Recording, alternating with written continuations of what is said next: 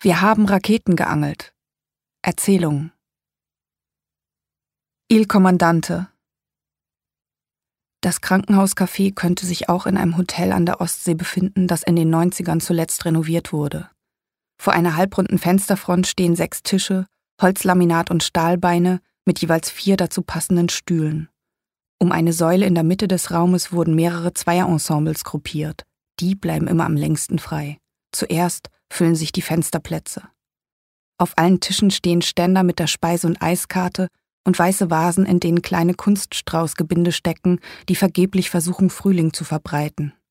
Außer mir sitzen noch fünf weitere Gäste im Café. Die Bedienung balanciert zwei Kuchenteller mit einer Hand stellt mir im Vorbeigehen das Wasserglas auf den Tisch und flötet ein Bitte sehr. Dann sehe ich ihn. Ein älterer Mann kurft im Rollstuhl herein. Eine Wollmütze thront auf seinem Kopf, unter der sich seine schwarzen Locken beulen. Seine Augen verdeckt eine große Designersonnenbrille. Er rollert ungeübt, aber zielstrebig auf einen Fenstertisch zu. Ein Lächeln findet den Weg durch seinen grauen Rauschevollbart. Was lächelt der? Der ist in einem Krankenhaus. Warum hat er so gute Laune? Er überstrahlt alles, was ich in den letzten Wochen hier gesehen habe. Ach Quatsch.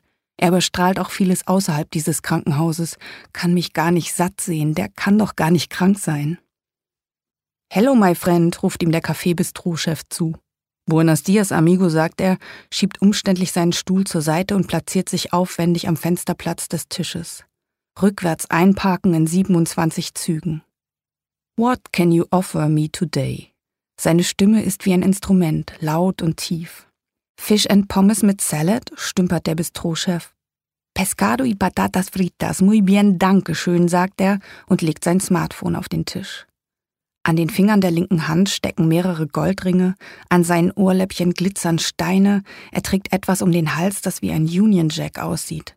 Eine Wolldecke liegt über seinen Beinen, die in irgendeiner Jogginghose stecken, in seinem Schoß liegt ein Hipbag, obenrum ein ausgewaschenes helles T-Shirt und darüber eine dunkelblaue Jacke. Er sieht in meine Richtung. Nicht, dass hier vorher viel geredet wurde, jetzt aber, jetzt schauen alle auf den Popstar Paradiesvogel Patientenoper und er schaut mich mit seinen Popstar Sonnenbrillen Paradiesvogelaugen an. Ich versuche ein Lächeln. Das war unsere erste Begegnung.